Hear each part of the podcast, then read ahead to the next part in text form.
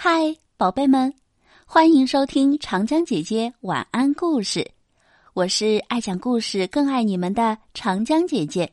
今天要跟大家分享的故事叫做《火焰》。这个故事由西顿创作，由朱成良编绘，由博布兰绘本馆二十一世纪出版社出版。准备好了吗？故事。要开始喽！火焰不是炉膛里熊熊燃烧的火，而是一只火红色的狐狸妈妈。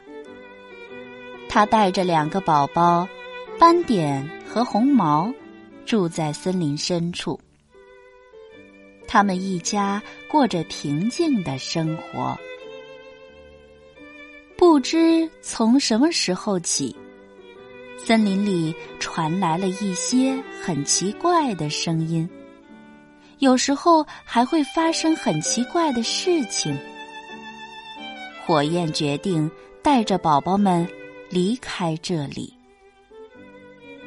可是半路上，斑点扑通掉进了一个陷阱里，他被猎人带到了农场。关进了铁笼子。火焰跟踪猎人来到了院门外。汪汪，汪汪！猎狗突然叫了起来：“快抓住它！”猎人咚咚咚追出来，火焰转身就往山坡上跑去。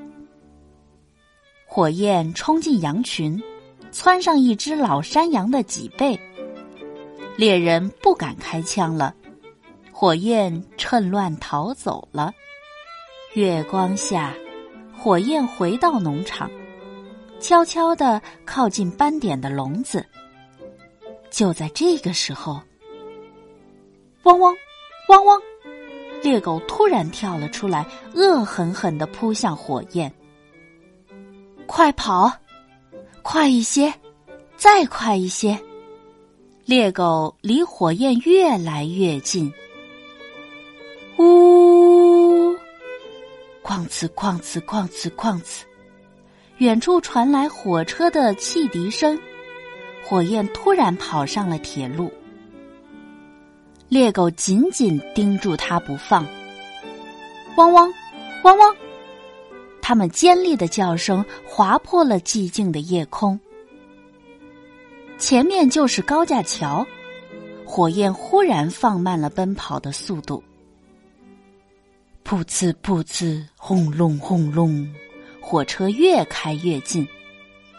汪汪汪汪，猎狗越追越近，眼看就要……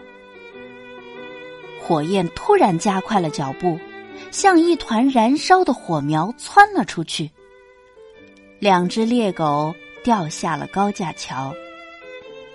当他敏捷的跳到桥边的山丘上时，火车也轰隆轰隆的开走了。天快亮的时候，火焰又回到了农场。他看到了他的小宝贝，也看到了手拿着猎枪的人们。火焰站了一会儿，转过身，朝远处跑去。不久，山坡上就出现了狐狸的身影。一只，两只，三只，排满了山坡。猎人们害怕极了，他们赶紧放了斑点，慌慌张张的逃走了。斑点终于又回到了妈妈温暖的怀抱。好了，小朋友们，今天的分享就到这里结束了。我是长江姐姐，明天见，拜拜。